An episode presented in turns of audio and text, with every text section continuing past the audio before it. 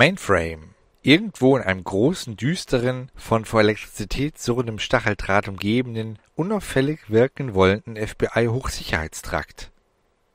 Kameras starrten im dunklen Gelände um sich.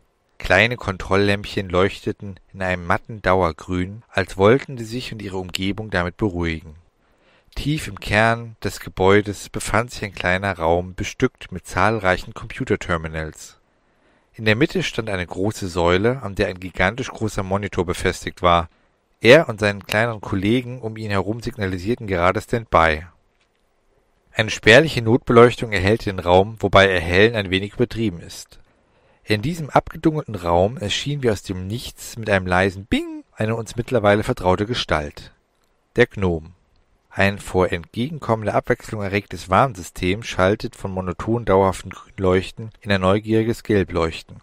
Schließlich wurde bisher keine Sicherheitsschranke durchbrochen oder eine Tür auf illegale Weise geöffnet. Unser Gnom blickte sich um.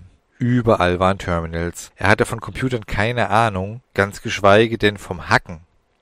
Er wusste, wie man sich illegal Musik runterlädt und nach kostenlosen, sagen wir ruhig nach billigen Pornoseiten googelt, Bing, Yahoo etc. Nicht mehr und nicht weniger. Aber es galt den Eigentümer eines Kleinwagens anhand seiner Autonummer zu identifizieren, der leider sich immer noch nicht an den Namen erinnern konnte.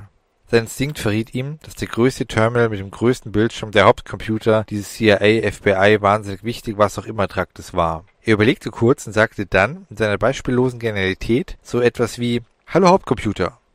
Sofort hörte das Standby-Blinken auf, weiter zu blinken.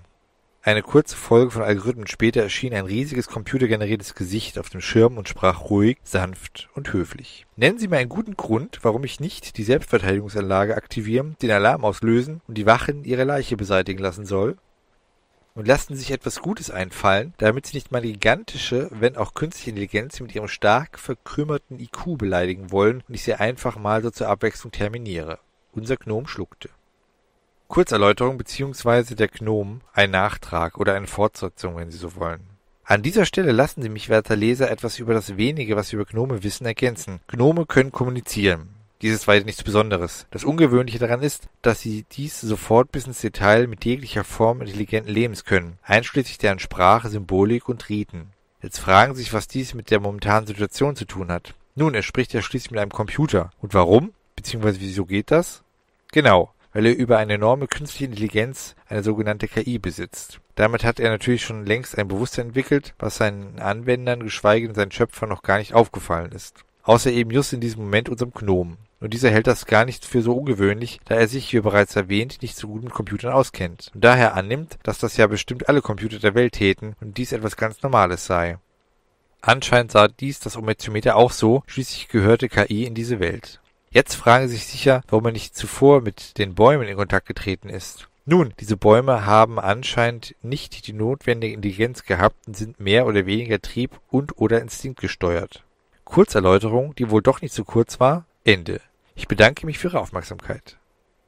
Mehr oder weniger tapfer oder vielleicht auch aus Übermut entgegnen unser Gnom dem Computer. Ich bin hier, äh, um, naja, ich hätte gerne eine Info.